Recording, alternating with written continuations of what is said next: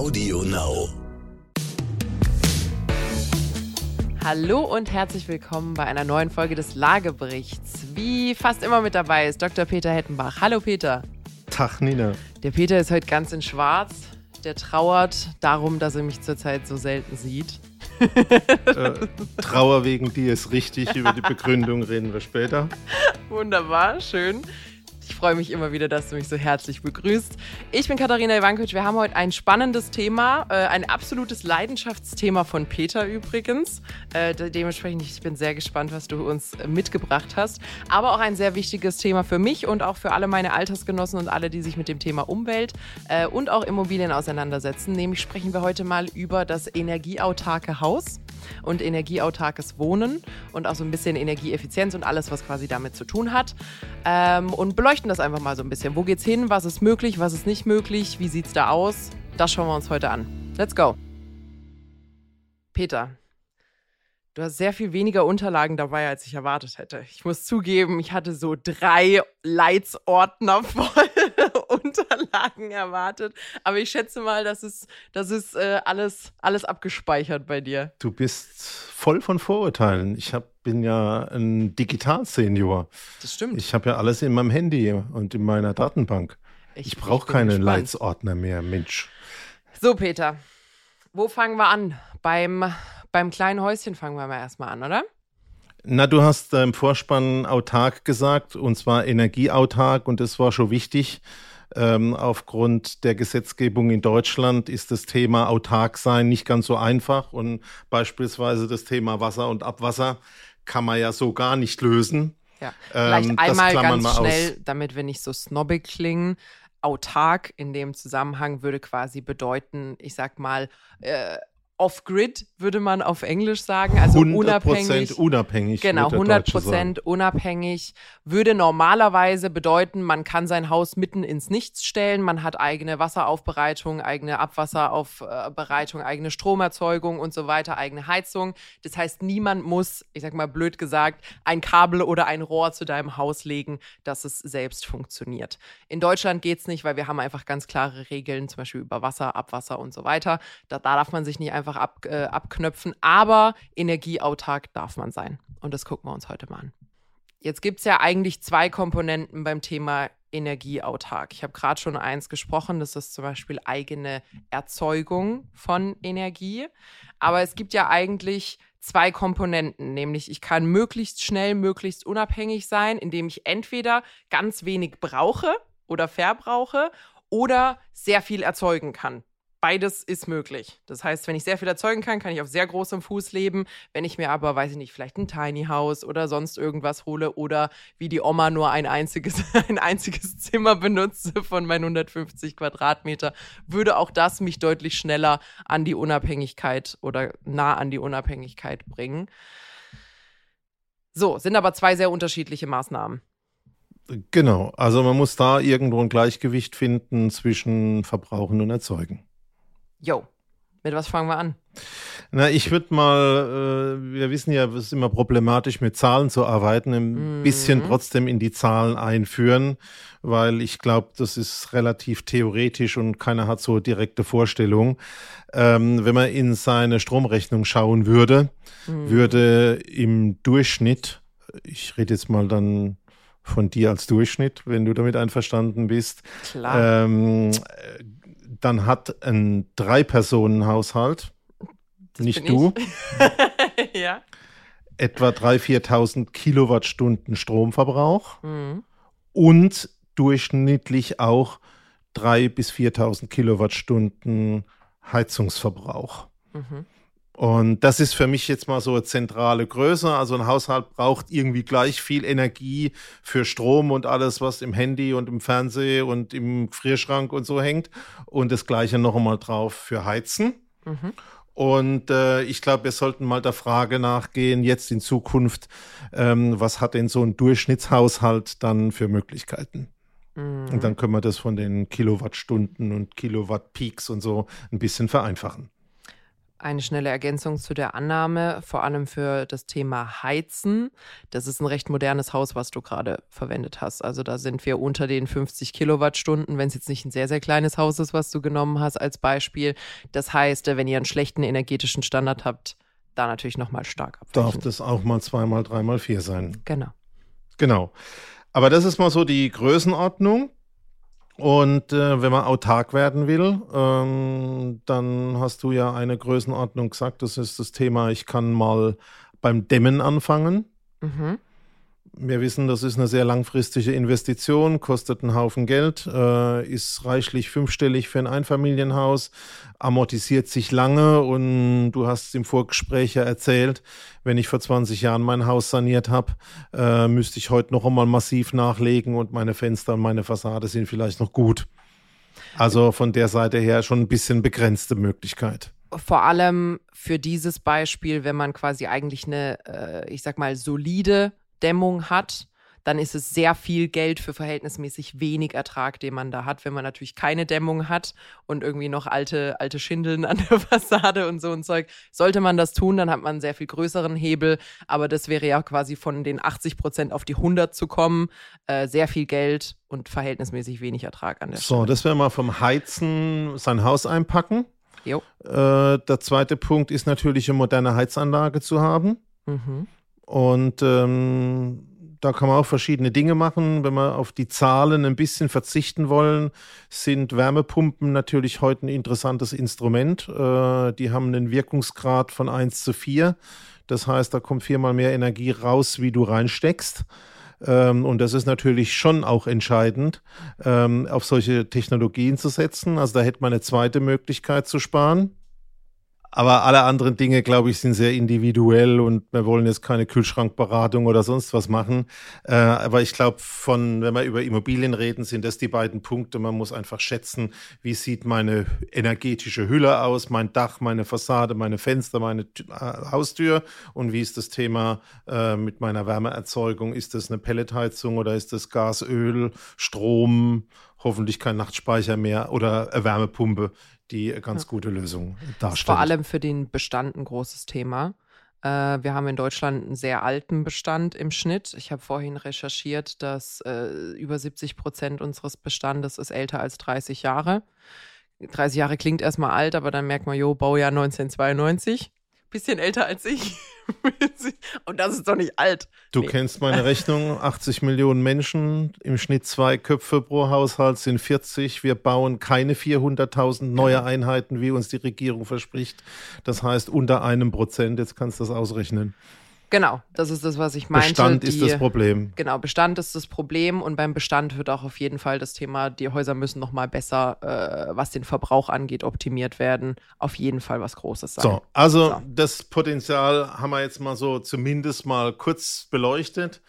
Und äh, dann können wir uns ja mal noch ein bisschen um das Thema Erzeugung kümmern, weil ich glaube, da ist jetzt gerade ganz viel Nachfrage, weil äh, wir haben das Thema jetzt mit der Ukraine äh, erlebt und es geht A um den Preis, wo wir mhm. ja fantastische Preissteigerungen äh, erlebt haben in den letzten Wochen. Aber ich glaube, es geht den Leuten auch noch um was Zweites, das ist nämlich das Thema Versorgungssicherheit. Mhm. Ähm, und äh, das sind die beiden Hauptaspekte, die ich da mal gern beleuchten würde bei dem Thema Erzeugen. Apropos fantastische Preisanstiege. Äh, in der Recherche musste ich immer mal wieder schmunzeln, weil natürlich viele Quellen, ich sag mal, ein bisschen älter sind als sechs Monate, wo dann sowas steht wie ein durchschnittlicher Haushalt verbraucht 4500 Euro an Strom das macht bei einem Kilowattstundenpreis von 30 Cent und dann bin ich schon absolut ins Gelächter ausgebrochen. Wo ich dachte, ah ja, damals, als wir dachten, Strom kostet 30 Cent. Okay, gut. Und letztes Mal haben wir über die Spritpreise 2 Euro gelacht. pro Liter ist genau. viel Geld. Letztes Mal haben wir über die Spritpreise gelacht, jetzt sind es die Strompreise. So, Energieerzeugung. Genau, dann muss man sich mal, wenn wir uns mit erneuerbaren Energien beschäftigen, also äh, ich rede jetzt nicht vom Erdöl bohren oder Fracking im eigenen Garten, ähm, dann äh, gibt es mal unterschiedliche Möglichkeiten. Es gibt Wasserkraft, hatten die Mühlen ja schon im Schwarzwald äh, vor 150 Jahren so gemacht. Äh, wir haben das Thema Windkraft, aber so ein kleines Windrad, wie es so an der Autobahn steht, ähm, kann man sich leider auch nicht in den Garten stellen, weil Macht man ja eh nicht. je nachdem, wo, in welchem Bundesland wir sind, 2000, 2500 Meter Abstand zur Siedlung. Also ist keine Lösung für das eigene Haus und autark und im Garten. Da kommt einem ja auch sowieso ein bisschen das NIMBY-Phänomen dazwischen. Kennst du das NIMBY-Phänomen? Nee, jetzt musst du mir mal helfen. So, jetzt, ah, jetzt bin ich mal. NIMBY. So, Peter, ich erkläre dir das mal. Nein, NIMBY ist ein Akronym für Not in my backyard. Nicht in meinem Garten. Und das ist quasi das Phänomen für generell sind die Leute natürlich für erneuerbare Energien und für Windräder. Aber muss es bei mir sein? Müssen Also- die meine Sicht verbauen? Müssen die bei mir in der Nähe sein? Übrigens, äh, nennenswert großes Hindernis in Deutschland, was die, äh, was das Fortschreiten von solchen, von solchen äh, Dingen angeht. So, Gut, jetzt kommt nochmal ein Einschub. Also NIMBY auf Deutsch ist das St. Florians Prinzip, St. Florian, ja? dass du was von mir lernen kannst. St. Florians Also Prinzip. bitte beim Nachbarn, nicht bei mir. Ja, siehst du mal. Gut. Aber kommen wir nochmal zurück. Also äh, den Bach hinterm Haus hat auch nicht jeder. Die Windanlage ist schon ein bisschen schwieriger. Ähm, ein Bauernhof mit 500 Kühen, äh, wo irgendwie Biogas rauskommt, äh, haben wir auch nicht unbedingt. Und dann ist man relativ schnell im autarken Bereich doch bei der Photovoltaikanlage. Jo. Und äh, die ist natürlich deswegen auch in aller Munde. Und jetzt gibt es da hochkomplizierte Berechnungsdinge und äh, was es da alles gibt.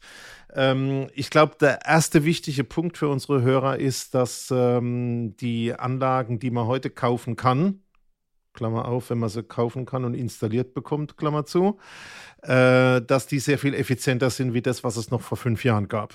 Ja. Und ähm, äh, beispielsweise gab es vor fünf Jahren, und das wäre so der zweite Punkt, den ich den Zuhörern mitgeben möchte, äh, hat man gesagt, oh, ich brauche so speziell süd ausgerichtetes Dach und da darf kein nix, alles muss perfekt sein, sonst funktioniert das alles nicht. Also heute kann man auch bei einem Dach, was West-Ost ausgerichtet ist, beide Dachhälften belegen. Ähm, Im Endeffekt kann man vereinfacht sagen, äh, Photovoltaik erzeugt auch schon Strom bei Licht, nicht nur bei Sonne. Mhm. Heißt aber immer noch, wenn es nachts dunkel ist, Sendepause.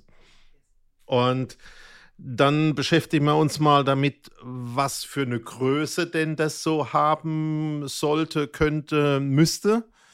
Und da kann man in etwa, jetzt mal, um wieder an den Zahlen vorbei zu jonglieren, sagen, mit etwa 30, 40 Quadratmetern. Achtung, kommt auf die Dachneigung, die Exposition, kommt drauf an, ob wir in Nord- oder in Süddeutschland sind, im Westen oder im Osten, auf dem Berg oder im Tal, äh, kann man in etwa einen Haushalt Strom erzeugen. Wenn man die Erzeugungsmenge und die Verbrauchermenge gegenüberstellt. Also etwa 30, 40 Quadratmeter, das ist eine halbe Dachfläche halbe also die Süddachfläche zur Hälfte etwa beim Einfamilienhaus, um es mal grob als Faustformel zu sagen. Damit kriegst du den Stromverbrauch von einer Familie schon mm, geregelt. Aber nur Strom. Strom. Und, Wenn du mit äh, Strom wir- heizen würdest, musst du die ganze Süd Kommt äh, die Südfläche ganze. Ja? Und wenn du ein bisschen größeres Dach hast, also wir reden jetzt so über eine Südfläche von 80 Quadratmetern, äh, dann kriegst du vielleicht auch zwei oder vielleicht auch noch einen dritten Haushalt unter. Mhm. Aber dann ist schon ziemlich Schluss. Heißt aber andererseits auch, theoretisch würdest du mit einer großen Photovoltaikanlage, ganzes Dach, also die Fläche nach Süden, momentan so Größenordnung 40.000 Euro, Mhm. ähm, würdest du deinen Strom erzeugen können und wärst so mal grundsätzlich autark. Mhm. Bist schon, Größtenteils. schon einverstanden oder du? Mm, Ich bin nicht so wirklich einverstanden. Man müsste da natürlich nochmal Strombedarf und Peaks und alles Mögliche mit, äh, mit betrachten, weil du wirst, wir haben ja jetzt im Schnitt, im Schnitt, im Schnitt, im Schnitt und Jahresbedarf und sowas, aber du brauchst natürlich mal mehr Strom und mal weniger. Und du hast ja gerade schon sehr gut das Thema Nacht angesprochen. Das heißt, irgendwo muss der Strom auch hin, wenn er erzeugt wurde und ich ihn nicht gebraucht habe, damit ich ihn mir holen kann, wenn ich keinen erzeuge und den brauche. Genau, also nächste Erkenntnis. Ähm, eigentlich könntest du theoretisch deinen Strom erzeugen, aber du hast nicht immer zu dem Zeitpunkt, wo du brauchst. Jetzt hast du den einmal übrig und einmal fehlt er dir. Und dann bist du jetzt automatisch bei der nächsten großen Frage.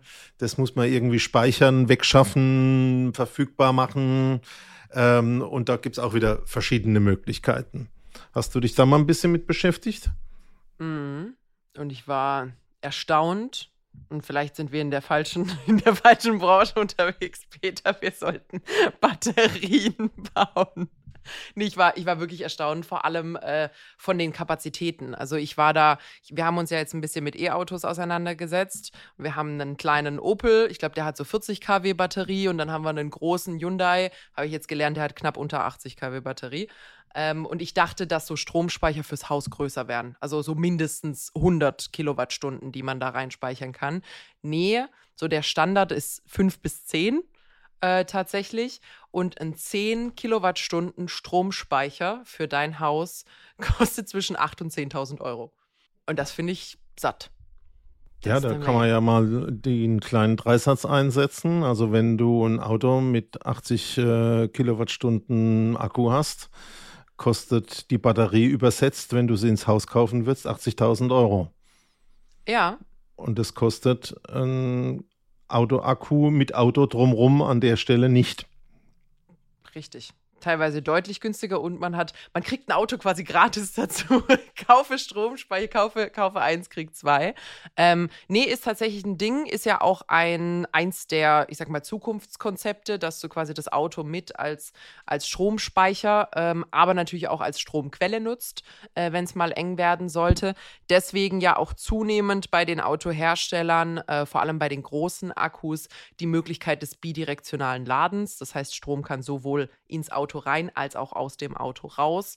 Ähm, noch nicht bei allen, aber äh, bei einigen. Und was ich von dir vorhin gelernt habe, es scheitert nicht am Auto.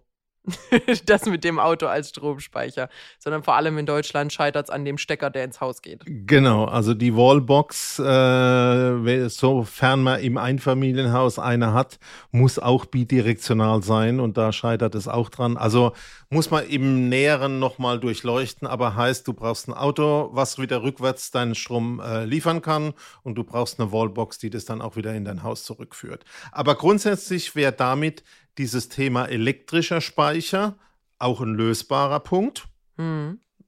Nochmal, Größenordnung 80.000 Euro ja. für die 80 Kilowattstunden. Gibt auch noch andere Ansätze. Ähm, es, der erste Anbieter ist im Markt, wir machen ja keine Werbung, ähm, der im Prinzip äh, mit einer Elektrolyse Wasserstoff erzeugt. Mhm. Den kannst du dir dann hinterm Haus lagern, in Gasflaschen. Mhm. Weit also hinterm Haus, ja. Für alle Männer, die uns zuhören, äh, es braucht etwa fünf bis sechs Quadratmeter und das Einverständnis der Frau. Und äh, ich habe zwar meister, also meiner Meinung nach meisterlich argumentiert, habe gesagt, ich kenne keinen einzigen Fall, wo in einem Einfamilienhaus mal das H2-Lager hochgegangen ist oder so. Hat meine Frau gesagt, ja, es gibt ja auch noch keine, konnte ich nicht so ganz widersprechen. Ähm, dann hast du halt im Prinzip diese grauen großen Gasflaschen hinterm Haus stehen, zwei Paletten voll, drei Paletten voll, vier Paletten voll. Ist nicht so ganz toll, ähm, aber geht grundsätzlich, glaube ich, ist absolut eine Zukunftsgeschichte und ähm, kostet für ein Einfamilienhaus noch einmal zusätzlich zu dem, was wir eben in der Photovoltaikanlage gesagt haben. Mhm. Elektrospeicher brauchst du dann nicht, aber auch nochmal Größenordnung 80 bis 120.000 Euro, also im Schnitt so 100.000 bei, wenn man es geschickt macht, äh, einer entsprechenden Förderung, wenn Fördermittel da sind, Größenordnung ein Drittel. Also das wäre eine zweite Möglichkeit, dass man auch in, Nacht sein, in der Nacht seinen Fernseher bedienen kann, äh, betreiben kann, indem man auch nachts seinen Kühlschrank und seinen Gefrierschrank mit Strom versorgt. Ähm, würde also gehen.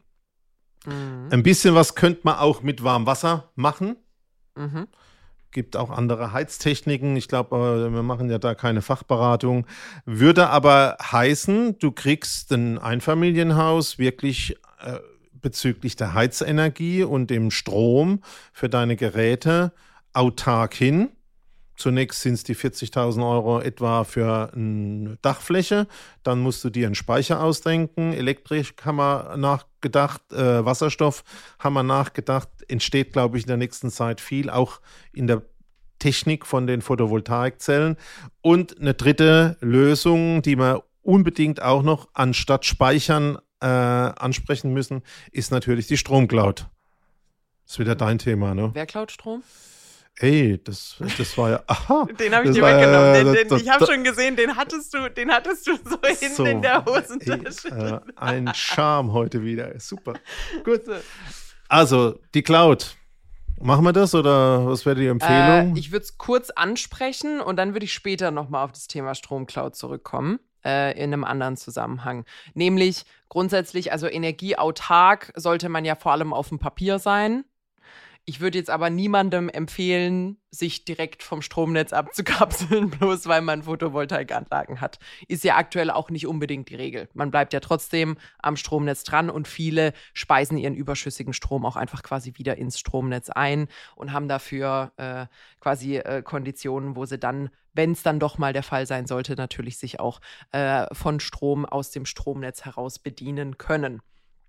So, ähm, wir hatten ja schon mal über, ich glaube, wir haben über erneuerbare Energien gesprochen, wo wir gesagt hatten, es gibt quasi wie so eine, also du hast gerade Stromcloud genannt, es gibt wie so eine Wechselbude für Strom, äh, wo man das Stromnetz so ein bisschen wie das Internet, äh, wie das Internet behandelt.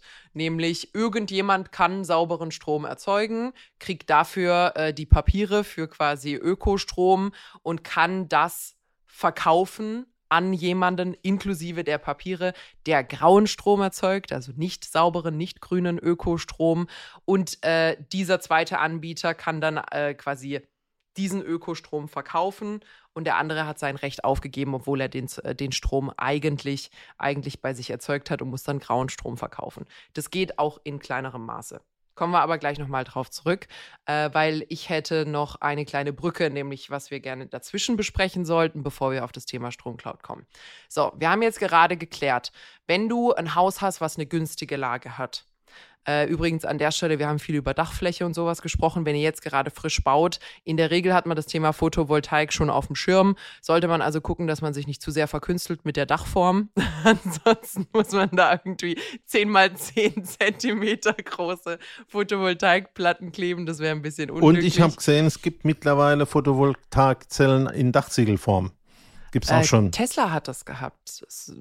Also nicht Tesla, Tesla, aber Solar City, Solar weiß ich gerade gar nicht mehr. Ja, der hat das gemacht. Es waren so dunkle, dunkle. Äh, also da wird man auch noch was sehen, ja. Kommt auch noch was, ähm, aber Moment, im Moment sind wir noch bei den großen Platten. Schaut, dass die auch ordentlich auf euer Dach draufpassen. Das heißt, wenn ihr eine gute geografische Lage habt, wenn ihr eine gute Sonneneinstrahlung habt, ihr habt ein normal großes Haus und eine Dachform, die das, die das begünstigt, dann könnt ihr, wenn ihr im Optimalfall noch eine, einen Zwischenspeicherort habt, egal ob der jetzt im Keller steht oder in der Garage in Form eines E-Autos, schon ziemlich gut gut mit dem Strom auskommen, den ihr selber für euch erzeugt. So. Was ist jetzt aber mit dem Nachbarn, der direkt nebendran steht? Theoretisch gleiche Lage, hätte Sonneneinstrahlung, aber der hat eine 400 Jahre alte Eiche bei sich vorm Haus stehen, die ist geschützt und die bedeckt einfach 80 Prozent der Sonnenzeit sein Dach. So, kann man jetzt sagen, Pech gehabt, Herr Müller, blöd. Aber da muss man ja auch mal drüber sprechen, weil er ist ja nicht der Einzige. Ich habe ja schon von meinen Eltern erzählt, in meinem Heimatort. Wir sind im Kessel unten drin, im absoluten Tal. Äh, wo man wirklich sagen muss, äh, die Sonne ist sehr wenig mit Direkteinstrahlung vertreten. Das heißt, nahezu unser gesamter Ort ist unattraktiv für Photovoltaik. Also das muss man Nina ja lösen. hat in ihrer Kindheit wenig Sonne abbekommen. Deswegen bin ich so blass. da siehst du mal. Eigentlich sollte ich Südländer sein, aber viel davon sieht man nicht. Aber das ist äh, etwas, worüber gesprochen werden muss, was dann aber ja auf einer anderen Ebene gelöst werden muss. Und da kommt die Stromcloud ins Spiel. Ja, und da ist also nochmal ein wichtiger Punkt. Eigentlich kennen viele von unseren Zuhörern wahrscheinlich dieses Thema. Ich erzeuge Strom und wenn ich überschüssigen habe, also weil ich ihn gerade in dem Moment, wo er erzeugt wird, im eigenen Gebäude nicht verbrauche, speise ich den ins Netz ein und kriege eine gewisse Einspeisevergütung. Ähm, das war zumindest das alte Modell. Da reden wir nicht drüber. Wir wollen also nicht jetzt ein Modell haben, wo wir ein bisschen was für uns verbrauchen und den Rest einspeisen ins öffentliche Netz geben und eine geringe oder eine Vergütung kriegen, sondern wir sagen, wir sind ein Club von Teilnehmern, ähm, die haben unterschiedliche Speichermedien beispielsweise in ihren Kellern. Und über die Stromcloud wird da ein Netz von Partnern, du hast vorhin das Wort Grid benutzt, äh, benutzt, wo jeder mal Strom speichern und im Prinzip äh, erzeugen kann. Und über die Masse soll ein Gleichgewicht aus Verbrauch und Erzeugung entstehen, beispielsweise kann ein Bauer, auch wenn er ein Biogas-Blockheizkraftwerk äh, hat, nachts Strom erzeugen und äh, tagsüber dann im Prinzip einen Strom aus der Photovoltaikanlage nehmen etc. Und das ist eine Technologie, die entsteht jetzt so langsam. Und da bauen sich auch schon richtige Communities auf. Das, genau, das da gibt es auch Glaubenskriege. Ja. Äh, immer wenn sowas ist, äh, gibt es natürlich äh, Pro und Contra. Ähm, man muss, äh, ich glaube, mehr braucht man dazu nicht sagen, aufpassen. Viele der Angebote sind versteckte Stromlieferverträge. Ähm, es gibt aber auch wirklich äh, dieses ganze Thema Community. Aber grundsätzlich ist der Gedanke, dass du ein Netz aus Erzeugern hast. Ich mache nochmal das Beispiel. Da ist Wasserkraft drin, da ist Windkraft drin, da ist Biogas drin, da wird äh, das Thema Photovoltaik genommen und alles wird im Prinzip erzeugt zwischengespeichert. Noch einmal, es gibt verschiedene Möglichkeiten. Biogas, wir haben Wasserstoff äh, angesprochen, wir haben elektrische Speicher angesprochen. Ähm, und zum Schluss gut gemanagt. Da kommt dann immer dieses Wort künstliche Intelligenz, die kann alles. Klar. Die machen Viertelstunden genau irgendwie im Netz Messungen, wo wird gerade was erbraucht und äh, erzeugt und wie wird es irgendwie von einem mhm. zum anderen geleitet. Aber ich glaube, das ist wirklich ein Stück Zukunft. Und da glaube ich, gilt es jetzt auch besonders aufzupassen. Das ist auch eine weitere Botschaft. Also schaut, was da mit diesem ganzen Thema Energiecloud entsteht da man damit letztlich wirklich dieses Thema hinkriegt, autark zu werden, nämlich auch wieder Strom aus dieser Cloud zu ziehen, wenn du nachts mit einer Photovoltaikanlage keinen Strom erzeugst und in deinem Netzwerk halt Partner sind, die Windanlagen haben oder die irgendwie Biogasanlagen haben äh, etc. oder Wasserstoffanlagen ähm, und dir das dann zur Verfügung stellen können. Wird spannend, insbesondere wenn sogar die Industrie und die Gewerbebetriebe in einer Region mitspielen. Also wir reden schon über Einigkeit in einer Region. Es sollte sowas wie nicht nur Landmilch, sondern Landstrom geben. Und wenn du natürlich die großen Unternehmen hast, die entweder große Dachflächen haben oder vielleicht wirklich große Biogasabfallmengen, ähm, dann ist das schon ein interessantes Modell. Und ich fahre ja immer, wenn ich nach Mannheim fahre, an unserem großen Kraftwerk vorbei. Mhm. Und ähm, das Thema dort ist ja genau das gleiche. Mhm. Die Summe aller Atomkraft, Öl, Gaskraftwerke, die haben ja auch keinen Speicher, mhm. ist einfach ein intelligent gesteuertes Netz von Erzeugern, wo man einfach vorsorglich, wenn man sieht, abends um fünf kommen die Leute nach Haus, äh, und schmeiße mal einen Herd auf den Topf, da brauchen sie mehr Energie. Ähm, oder wenn der Fernseher um 20.15 Uhr nach der Tagesschau ist, kommt der Spülwasserstoß. Das wird ja im Prinzip vorhergesehen und dann werden da Kapazitäten zu- und abgeschalten. Und ähm, unter den idealsten Bedingungen bräuchtest du dann vielleicht noch nicht mal mehr einen Speicher, weil es mhm. einfach ein Gleichgewicht aus allen Erzeugern und Verbrauchern gibt. Und da sind wir beim nächsten Thema. Ähm, jetzt haben wir noch ein bisschen über die Mieter nicht gesprochen. Darf ich dich ganz schnell einmal unterbrechen? Dann darfst mhm. du auch kurz Luft holen. Aller gut. Also, das, was du ja gerade beschrieben hast, würde man wahrscheinlich als Zuhörer denken, ja, aber das ist doch die Aufgabe von unserem normalen Stromnetz. Genau das, nämlich intelligent zu managen, vom Erzeuger zum Verbraucher, Peaks zu managen, die auszugleichen, ähm, zwischenzuspeichern und so weiter und so fort. Ähm, ist ja aber aktuell, darüber ist ja auch schon häufig gesprochen worden, also wir sind jetzt keine super Energie- und Stromexperten, äh, aktuell ist unser Stromnetz noch nicht so weit. Vor allem, weil wir quasi die, die langen Stromtrassen an der Stelle nicht haben. Das heißt, wir müssten, um das deutschlandweit so hinzubekommen, wie das optimal möglich wäre, noch tausende von Kilometern quasi äh, Hochspannungsstromnetz verteilen und da auch noch sehr viel mehr Intelligenz und Co. Also unser Stromnetz ist recht alt haben wir, glaube ich, jetzt hinreichend, hinreichend bewiesen. Und schon gar nicht ist es für so eine dezentralisierte, intelligente Verteilung äh, gemacht.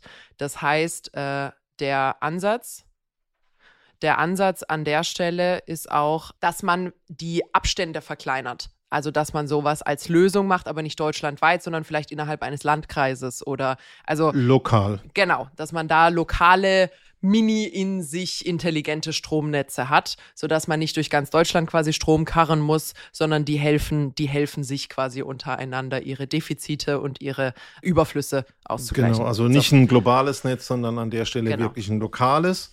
Und vielleicht noch zum Abschluss, wir haben ein wenig über Mieter gesprochen. Mhm. Äh, es gibt natürlich die Möglichkeit, bei großen Dachflächen in Mehrfamilienhäusern durch die Kombination mit Freilandanlagen, hat man auch schon mal gesehen, wenn man mit dem Zug unterwegs war oder aus dem Auto mal von der Autobahn so in die Felder schaut.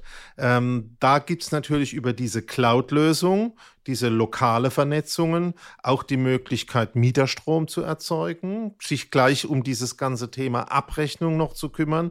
Und das finde ich eine fantastische Möglichkeit bei äh, Immobilien, dass du damit auch deinen Mietern vernünftige Preise garantieren kannst unabhängig von dem, was die Jungs und Mädels da in anderen Ländern sich da mal so alles ausdenken, dass du Versorgungssicherheit bieten kannst mhm. und dass du damit, wenn dein Haus oder deine Immobilie zusätzliche Einnahmen erzeugt aus dem Thema Strom, auch die Wirtschaftlichkeit anders darstellen kannst und vielleicht nicht nur über Miete entsprechend äh, deine Einnahmen generierst. Gerade jetzt, wenn die Zinsen steigen und die Kredite teurer werden, glaube ich, eine interessante Lösung und die Mietrenditen ja sowieso seit langer Zeit leiden. Bedeutet, nur einmal kurz als Erklärung, Mieterstrom bedeutet, du als Eigentümer äh, erzeugst Strom in der Immobilie, vielleicht auch in anderen deiner Immobilien, würde auch gehen. Vernetzt die. Ähm, und bietest den direkt den Bewohnern deiner Immobilie an. Das heißt, die holen sich das nicht hier bei uns in Mannheim, ist zum Beispiel die MVV, die äh, Energie, Energie liefert. Das heißt, ich würde keinen Vertrag mit der MVV machen, sondern mit meiner Vermieterin, die mir den Strom liefert. Genau, jetzt kommt das abschließende Wort zum Sonntag und weil das Ganze erneuerbar ist, natürlich auch CO2-frei und damit ist auch dieses ganze Thema von CO2-Steuer für dich erledigt.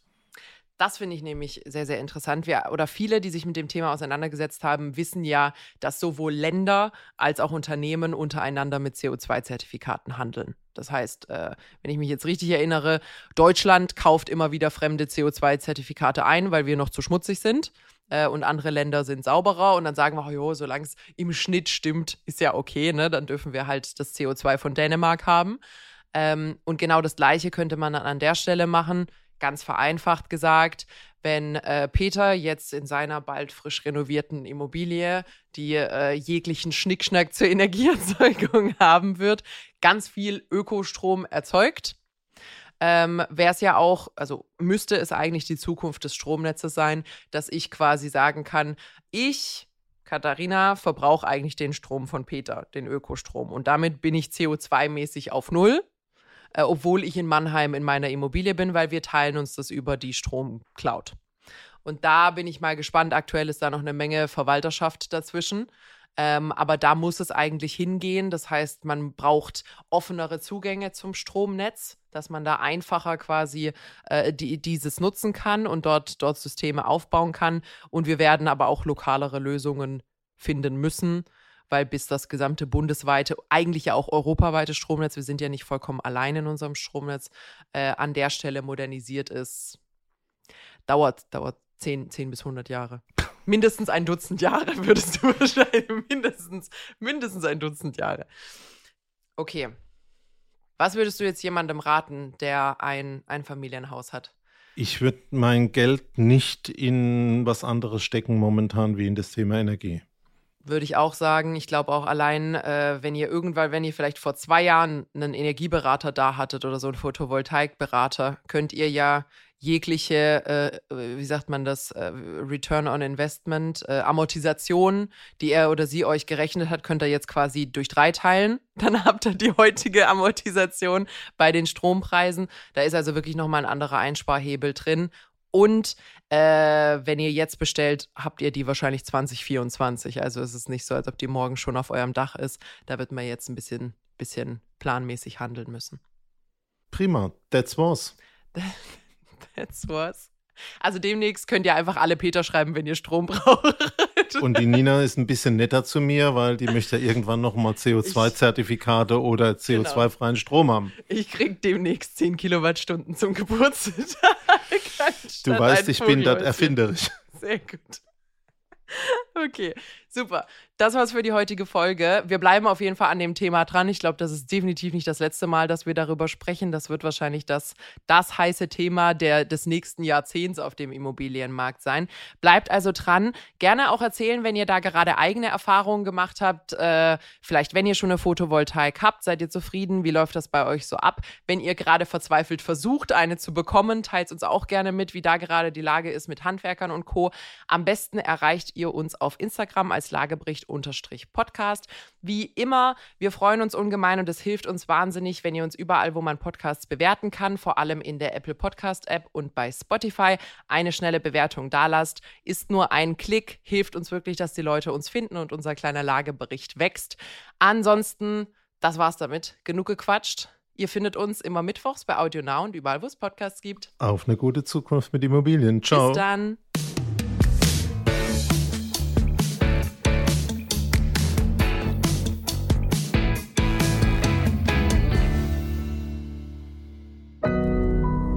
Audio Now.